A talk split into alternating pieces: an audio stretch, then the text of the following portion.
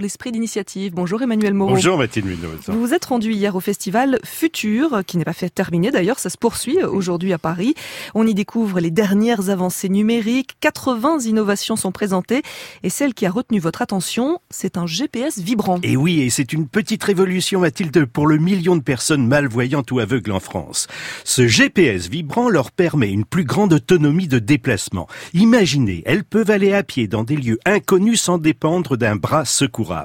Ce système d'orientation se présente sous la forme de deux simples bracelets, l'un au bras droit, l'autre au bras gauche, qui sont connectés à un téléphone portable. Charlie Gall, cofondateur de Envibe.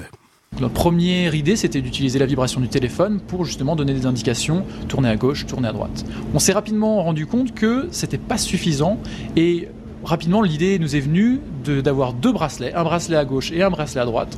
Vibration à gauche pour tourner à gauche, vibration à droite pour tourner à droite. Comment ça fonctionne? La personne qui est malvoyante, elle se dit bon, je vais aller acheter ma baguette de pain, elle fait quoi? Alors effectivement, alors deux, deux possibilités. Soit elle connaît l'adresse, elle rentre l'adresse dans l'application, met le téléphone dans sa poche et se laisse guider complètement par les vibrations. Ou alors, elle peut même rentrer uniquement dans l'application boulangerie et ça va lui amener vers la boulangerie la plus proche.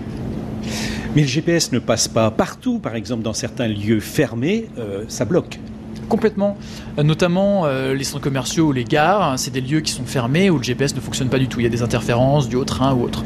Là, on est en partenariat avec la SNCF depuis janvier pour justement faire de la navigation en intérieur en utilisant les beacons qu'ils ont installés dans un certain nombre de gares et ça va permettre à l'utilisateur très simplement soit de rentrer le numéro du train dans notre application ou alors le numéro du quai et les vibrations de nos bracelets vont permettre à l'utilisateur d'arriver à destination, donc à son train directement, euh, grâce à notre application. Il vient de parler là de beacons. C'est quoi les beacons? Eh bien, ce sont, Mathilde, des petits capteurs qui permettent de dialoguer avec des smartphones ou des tablettes. Et il y a plusieurs sortes de vibrations dans les bracelets? Oui, ils vibrent différemment en fonction des informations à fournir. Charlie Gall. Les vibrations, elles sont pour l'instant non modulables.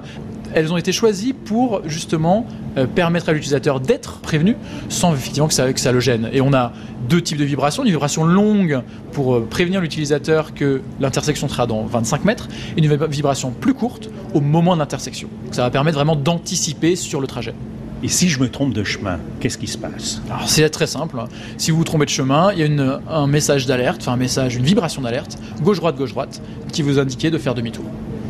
Charlie, vous avez choisi les bracelets pour les poignets, mais vous auriez pu euh, mettre quelque chose autour des chevilles, voire des boucles d'oreilles vibrantes.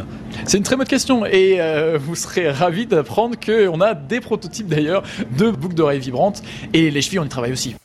Attention, euh, toutefois, Mathilde Enveibe ne remplacera jamais le chien guide ou la canne, ne serait-ce que pour indiquer un obstacle comme un trottoir, une trottinette au milieu du chemin ou un escalier. Et les premiers bracelets seront en vente dès la fin du mois. Quant au Salon Futur, il se tient jusqu'à ce soir au Mobilier National à la Galerie des Gobelins à Paris. C'est dans le 13e arrondissement. Merci pour cet esprit d'initiative, Emmanuel Moreau. Bon week-end À lundi. à lundi.